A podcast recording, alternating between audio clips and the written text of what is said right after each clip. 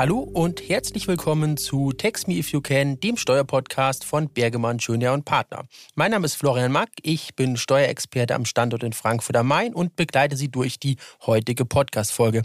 Ja, und wir haben uns heute wieder hier zusammengefunden, Montag, der 2. Mai. Ähm, wir haben einen Studiogast, also kein neues Gesicht beziehungsweise keine neue Stimme, sondern ein altbekannter, den Steuerberater Philipp Lukas aus dem Frankfurter Standort. Gute Philipp. Gute Florian, danke für die Einladung. Wie, wie war die Bollerwagen-Tour?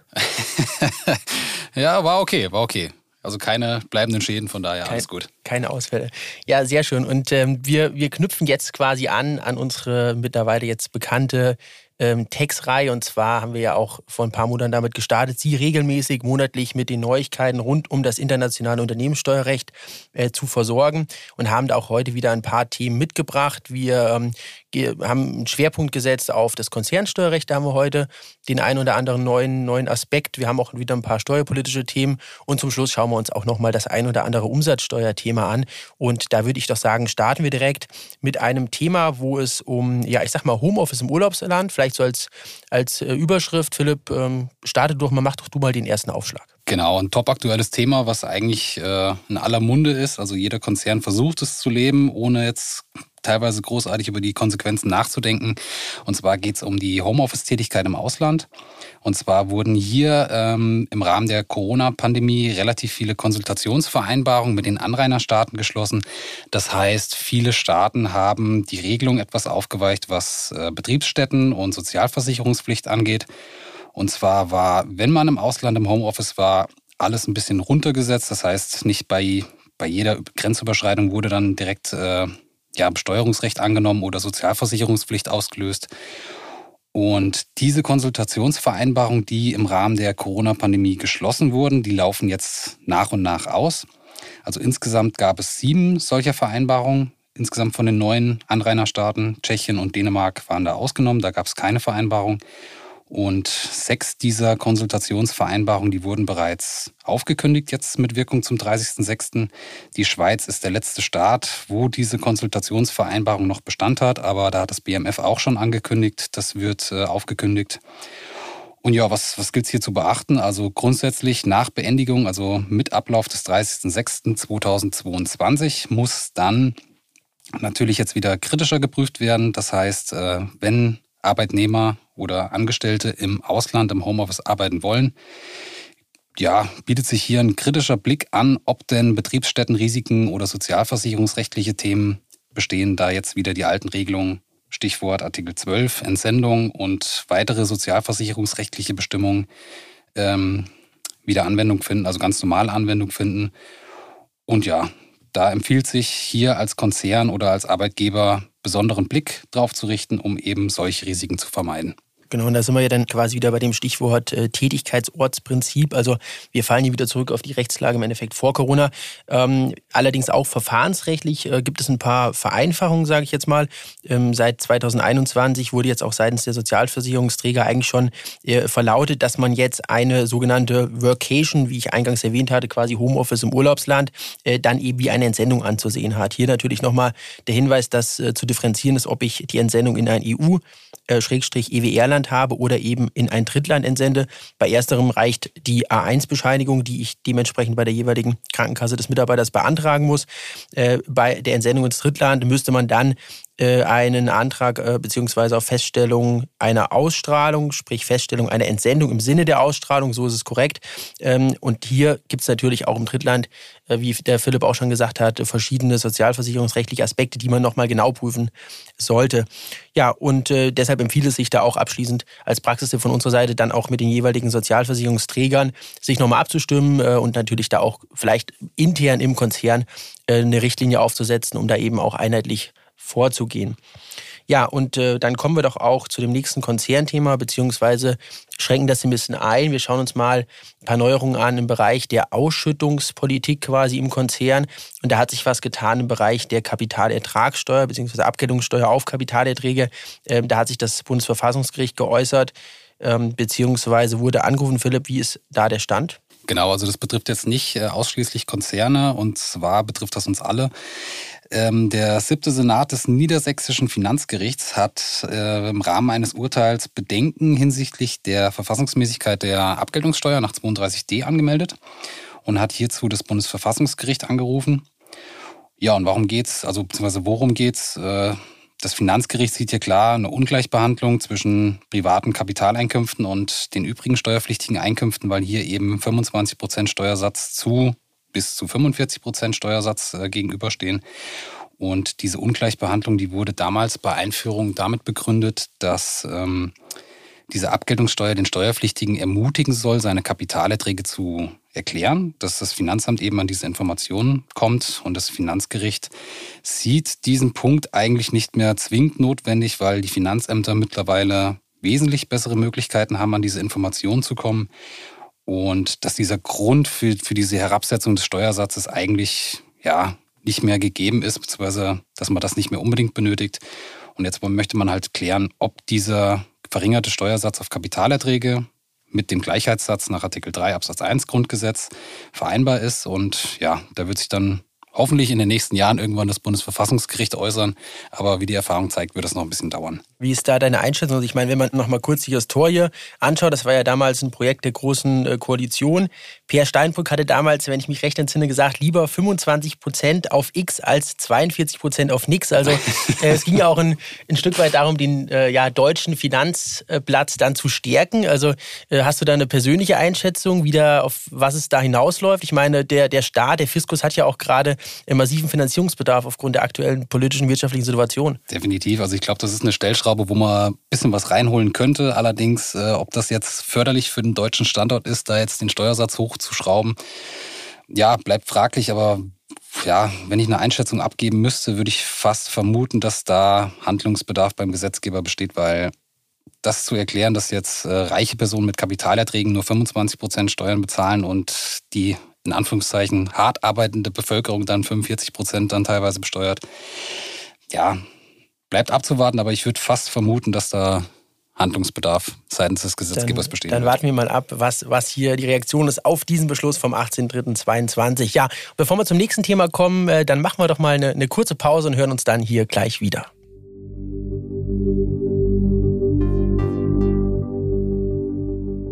Das nächste Urteil, was wir uns anschauen, ist vom FG München, 15.03.21. Auch hier Revision eingelegt. Es geht konkret ähm, um, ja, ich sag mal, die, das Thema Funktionsholding, es ist ja so, dass ungeachtet der fast vollständigen Steuerbefreiung äh, von Dividendenbezügen auf Ebene einer Holding, Kapitalgesellschaft, ähm, 43 Absatz 1 Satz 3 ESTG anzuwenden ist, mit der Rechtsfolge, dass eben hier auch ein Kapitalertragssteuerabzug in Höhe von 25 Prozent angeordnet wird. Und hier besteht ja, ähm, ich sag mal, dadurch auch ein erheblicher Zins- bzw. Liquiditätsnachteil, der eben durch eine sogenannte Dauerüberzahlerbescheinigung dann äh, an der Quelle vermieden werden kann. Ja, und hier hat sich jetzt eben das FG geäußert und dieses ja restriktiv bisher restriktiv ausgelegte Tatbestandsmerkmal Art der Geschäfte äh, im Paragraph 44a Absatz 5 ESCG ein bisschen weiter auszulegen, dass eben auch hier gemischt tätige Holding-Kapitalgesellschaften grundsätzlich in diesen Anwendungsbereich kommen. Ja, für Sie, liebe Zuhörerinnen und Zuhörer, jetzt natürlich auch ein Praxistipp von uns. Es bleibt jetzt abzuwarten, wie sich hier das BFH dann final zu diesen angesprochenen äh, Fragen positioniert. Bis zu dessen Entscheidung würden wir aus Praxissicht aber dann empfehlen, diesen Unternehmensgegenstand der Holdinggesellschaft in der Satzung einzugrenzen, beziehungsweise ähm, auch die Management- und Finanzierungsaktivitäten auf verbundene Unternehmen einzuschränken, um eben hier nicht Gefahr zu laufen, dass es dann später mit der Finanzverwaltung zu Problemen kommt. Ja, und abschließend zu unserem Konzernblock haben wir noch ein BMF-Schreiben mitgebracht. Es geht um äh, die, die Einlagenrückgewehr bei Drittstaaten-Kapitalgesellschaften. Wir haben hier äh, aus, Urteile aus 2010 und auch aus 2016, die jetzt nochmal konkretisiert wurden, veröffentlicht wurden, aber jetzt auch mit einem aktuellen BMF-Schreiben vom 21.04.22 ähm, sehr kompakt auf äh, gut vier Seiten mit entsprechenden Beispielen durch die Finanzverwaltung erläutert wird, mit der Konsequenz eben auch, ähm, hier ist der, kommt der Paragraph 27 Absatz 8 KStG ins Spiel, diese Einlagenrückgewehr auch von einer Gesellschaft getätigt werden kann, die in einem Drittstaat ansässig ist und folglich natürlich dann kein steuerliches Einlagenkonto im Sinne des 27 KStG führt. Ja, und ähm, jetzt haben wir BMF-Schreiben, wir haben das eine oder andere FG-Urteil besprochen. Jetzt gibt es aber noch was mit einer relativ großen Tragweite, auch gerade für den Veranlagungszeitraum 2022 und folgende. Ähm, es gibt noch kein endgültiges BMF-Schreiben, so viel darf ich vorwegnehmen, aber es gibt einen Entwurf zu einem spannenden Thema der sogenannten Einlagelösung äh, und es geht um die Modernisierung des Körperschaftssteuerrechts, ähm, explizit eigentlich um die ertragsteuerliche Organschaft. Und äh, Philipp, hol uns doch mal ab, was die Kernpunkte dieses Entwurfs sind. Genau, der Entwurf des BMF-Schreibens, der bezieht sich auf die Einlagelösung nach 14 Absatz 4 KStG. Und zwar ist hier der Wechsel von der Ausgleichspostenmethode zur Einlagelösung vorgesehen. Ja, man kann es eigentlich äh, knapp zusammenfassen. Was ist vorgesehen? Also in organschaftlicher Zeit verursachte Minderabführungen, die sollen jetzt wie eine Einlage behandelt werden und den Beteiligungsbuchwert der Organgesellschaft beim Organträger entsprechend erhöhen. Und auf der anderen Seite natürlich Mehrabführungen, die sollen wie Einlagenrückgewähr behandelt werden und eben den Beteiligungsbuchwert entsprechend verringern.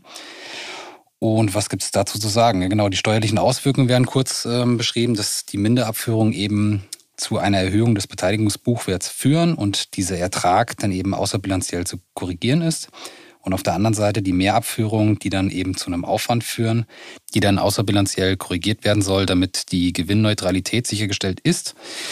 Und ja, der wesentliche Punkt, der sich jetzt von der Einlagelösung zur Ausgleichspostenmethode ein bisschen abhebt, ist, äh, dass jetzt hier durch diese Korrekturen kein negativer Buchwert der Beteiligung entstehen soll.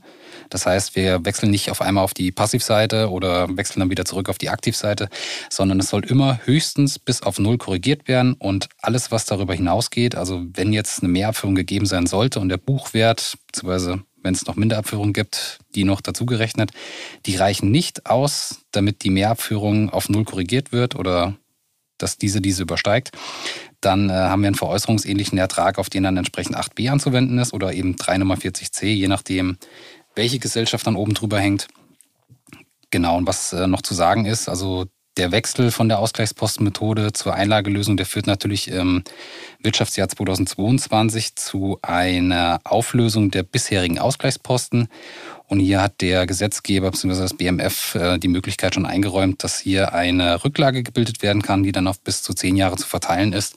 Weil wenn diese ja, wenn dieser Ausgleichsposten aufgelöst wird, kann hieraus natürlich ein veräußerungsähnlicher Ertrag entstehen und eben um diesen Effekt ein bisschen zu mindern, besteht die Möglichkeit dann äh, auf zehn Jahre eine Rücklage zu bilden und den Effekt zu verteilen.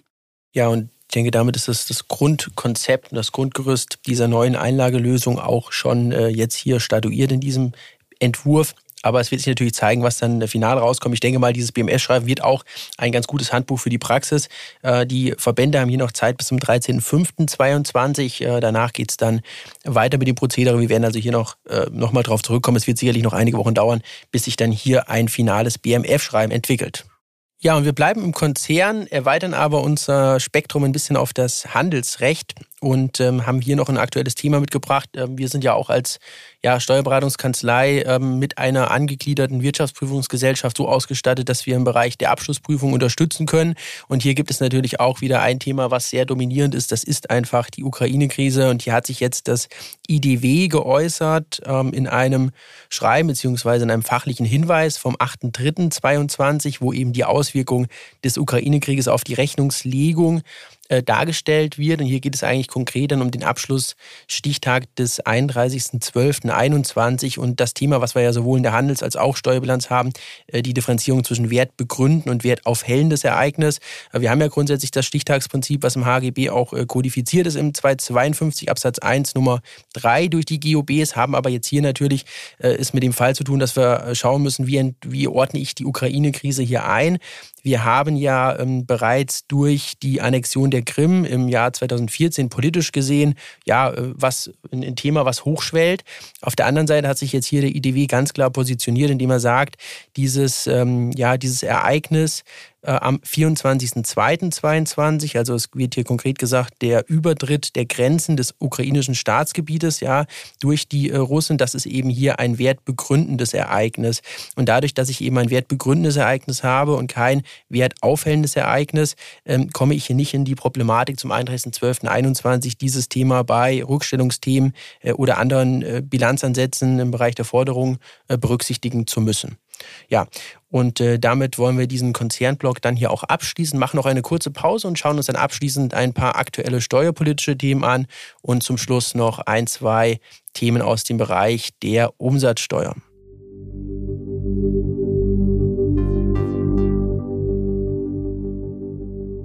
werfen wir einen Blick in die äh, ja, fiskalische Herzkammer nach Berlin und äh, schauen uns an, was es im Bereich der Steuerpolitik Neues gibt. Wir hatten das ja die letzten äh, Monate auch bei uns in dem Text-Update immer mit drin. Die aktuelle Situation ähm, erfordert es einfach, dass wir hier auch uns äh, mit den Themen beschäftigen. Ähm, kurzes Update nochmal, weil es auch eine gewisse Dringlichkeit hat, ist die Verlängerung der Steuererklärungsfristen. Ähm, wir haben ja jetzt verschiedene, wir hatten das letzte Mal vorgestellt, Entlastungspakete. Hier spiele ich jetzt an auf das vierte Corona-Steuerhilfegesetz. Also es geht wirklich jetzt hier nochmal ganz, ganz grundsätzlich in einem Satz klargestellt, wie denn jetzt die Steuer Steuererklärungsfristen sich ausgestalten für VZ 2020. Da sind wir nämlich jetzt dabei, dass wir das bis zum 31.08.2022 erledigt haben müssen. Und für den Veranlagungszeitraum 21 gilt statt 0223 dann auch hier äh, der August 2023, ähm, vorausgesetzt natürlich in beratenden Fällen. Ja, und hier wurde aber auch, das äh, kann man, so kann man schon vorweggreifen, das ähm, wurde ja noch nicht verabschiedet, dieses Gesetz. Also es gibt ja auch Bestrebungen, diese Erklärungsfristen dann noch weiter auszudehnen, aber das wird man dann sehen. Ja, ein äh, kleiner Blick in die EU. Wir hatten auch mal einen Blick auf den äh, Koalitionsvertrag geworfen. Da wurde auch unter anderem vereinbart, dass man sich darum bemüht, das Quellensteueraufkommen zu erweitern. Die EU hat jetzt eine Konsultation ins Leben gerufen, wo bis zum 24. Juni 2022 aufgerufen wurde, ähm, ja, sich mit diesem Thema Vereinfachung, Modernisierung der Quellensteuer zu befassen und hier ganz klar ähm, das Ziel, ein, der Spagat quasi zu schaffen aus der Vermeidung von der Doppelbesteuerung, gleichzeitig auch der Verhinderung Verhinderung von Steuermissbrauch. Also hier geht es ähm, eher um Transparenz, um Austausch, um Datenaustausch innerhalb der EU. Ähm, da muss man aber auch schauen, ähm, was, was sich da ergibt. Die Stoßrichtung ist aber, denke ich, dann auch klar. Ja, und wenn es um Modernisierung geht, äh, geht es auch um Digitalisierung. Und hier gibt es ja auch im Koalitionsvertrag schon den Punkt, dass man sich hier bemüht, auf nationaler Ebene verschiedene Vereinfachungen zu erreichen. Und wir haben uns mal angeschaut, es gibt eine Anfrage, eine kleine Anfrage, die an die Bundesregierung gestellt wurde, ob man denn in der nächsten Zeit die finanzpolitischen Bestrebungen hat, eine sogenannte automatische Veranlagung voranzutreiben. Und hier wurde aber auch seitens der Regierung ganz klar gesagt, es wird keine automatische Veranlagung, wie es ja auch schon in anderen Ländern teilweise ist, geben, sondern man beruft sich hier auf die vereinfachte bzw. vorausgefüllte Steuererklärung im Rahmen des Elster. Äh, und ja, muss man mal schauen. Äh, ich denke, hier wird, wird zum Teil schon dann auch noch mit angezogener Handbremse vorgegangen. Ja, und ich hatte es eben erwähnt, das Entlastungspaket. Was gibt es Neues beim Entlastungspaket? Wir können ja mal einen kurzen Ausblick wagen. Wir haben das in der letzten Folge vorgestellt und haben uns angeschaut, ähm, wie sich denn die äh, Regelungen entwickelt haben. Allerdings muss das Ganze ja noch verabschiedet werden. Und hier ist jetzt so, dass das erste Entlastungspaket bereits ähm, ja, im, im, Rahmen eines Steuerentlastungsgesetzes 2022 im Entwurf seit dem 5. April vorliegt. Das wurde jetzt am 8.4. das erste Mal diskutiert. Ähm, es steht allerdings auch hier noch ähm, ja, die zweite, dritte Sitzung aus, beziehungsweise den Bundesrat muss es auch noch passieren. Und ähm, ja, Stichwort Energiesteuergesetz. Ja, das ist ein gutes Stichwort. Da gibt es ja jetzt auch ein bisschen Bewegung, was das 9-Euro-Ticket, das 9-Euro-Monatsticket da angeht. Ich glaube, da gab es ja jetzt ein bisschen Input von Seiten also eigentlich von allen Seiten, dass das äh, auf jeden Fall bundesweit gemacht werden soll, dass man dann im Endeffekt mit einem Regionalexpress für 9 Euro im Monat quer durch Deutschland fahren könnte, wenn man das denn möchte. Und sofern die Bahn natürlich pünktlich ist und keine Verspätung hat. Aber ich glaube, da gibt es auch ein bisschen Bewegung und da gab es, glaube ich, auch schon den ersten Input bei den Jahreskarten, dass das im Rahmen von einem Erstattungsverfahren dann den monatlichen Beitrag eben auf 9 Euro reduzieren soll. Genau, da gab es ja verschiedene Bestandteile dieses Entlastungspaketes.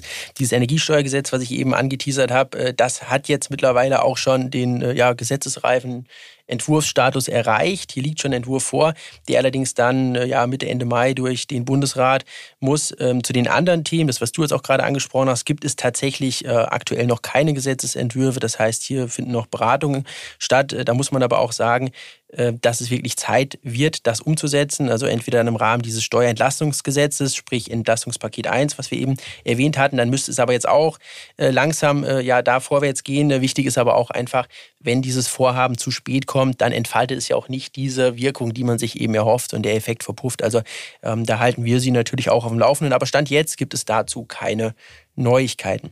Ja, Neuigkeiten gibt es aber im Bereich des Umsatzsteuerrechts. Das Umsatzsteuerrecht ist ja auch immer ein Thema, was äh, schon sehr stark harmonisiert ist auf EU-Ebene. Mehrwertsteuersystemrichtlinie hier als Stichwort.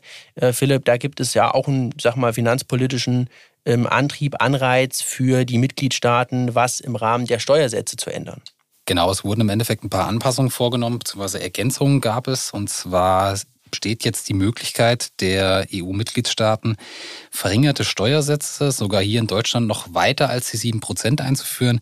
Das, das findet auch überall Anklang in den Zeitungen. Also man liest überall mal diese Diskussion von wegen Inflation ist zu hoch und man müsste jetzt mal gucken, dass äh, die Nahrungsmittel oder die wesentlichen ja, Lebensmittel und Grundlagen, dass das eventuell niedriger besteuert wird, um eben diesen Effekt ein bisschen abzufangen. Und hier steht jetzt die Möglichkeit im Raum, eben weit unter diesen 7% zu besteuern, sondern die, die Umsatzsteuer oder die Mehrwertsteuer auf diese Produkte auf bis zu 5% beispielsweise zu senken, um dann eben den Bürgern die Effekte der Inflation ein bisschen zu nehmen und dann eben auch die Lebensmittelpreise etwas zu senken. Kurz bevor wir dann auch die heutige Folge schließen, vielleicht noch eine Statistik zum Thema Umsatzsteuer-Sonderprüfung. Äh, Philipp, du als ehemaliger Finanzbeamter äh, warst da ja auch direkt involviert. Auf der anderen Seite sozusagen, äh, die neue Statistik aus dem Jahr 2021 zeigt im Rahmen der Umsatzsteuer-Sonderprüfung ein Mehrergebnis von 1,3 Milliarden Euro. Am Rande sei noch erwähnt, Lohnsteueraußenprüfung Mehrergebnis für den Fiskus in Höhe von 729 Millionen. Es gibt aber auch noch eine gute Nachricht und damit wollen wir dann auch endgültig die heutige Folge schließen. BMF-Schreiben vom 12.04.22, wo es um einen Direktanspruch, der sich aus der Umsatzsteuer ergibt, äh, geht und handelt, der dann eben der Leistungsempfänger direkt vom Fiskus statt vom Leistenden verlangen kann. Genau, ist natürlich ein Riesenvorteil, wenn man jetzt zu Unrecht Umsatzsteuer gezahlt hat, beispielsweise wenn der Leistungserbringer Umsatzsteuer ausgewiesen hat, was eigentlich nicht rechtens war. Da war das in der Vergangenheit immer ein Riesenhickhack, dass, dass man sein Geld zurückbekommt. In manchen Fällen war der Leistungserbringer gar nicht mehr zu greifen oder man hat überhaupt keine Chance mehr gehabt, das Geld zu bekommen. Und dieses BMF-Schreiben sieht natürlich jetzt eine Riesenerleichterung vor. Und zwar kann man sich in den Fällen unter bestimmten Voraussetzungen direkt ans Finanzamt wenden. Das heißt, man muss nicht mehr den Weg über den Leistungserbringer gehen, dass der sich das Geld vom Finanzamt holt und dann im Endeffekt an den Leistungsempfänger weiterleitet, sondern der Leistungsempfänger geht direkt zum Fiskus, holt sich eben diese zu Unrecht gezahlte Umsatzsteuer zurück unter bestimmten Voraussetzungen. Und ja, ich glaube, das wird für viele Leute ein wesentlicher Vorteil sein, gerade in den Fällen, wo man den Leistungserbringer nicht mehr unbedingt greifen kann.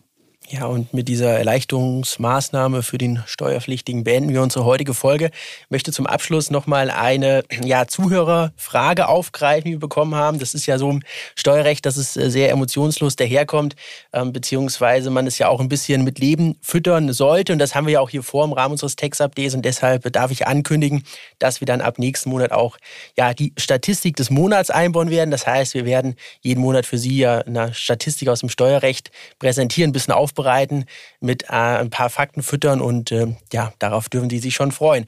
Ja, dann sind wir durch. Dann sage ich schon mal Tschüss, bis zum nächsten Mal.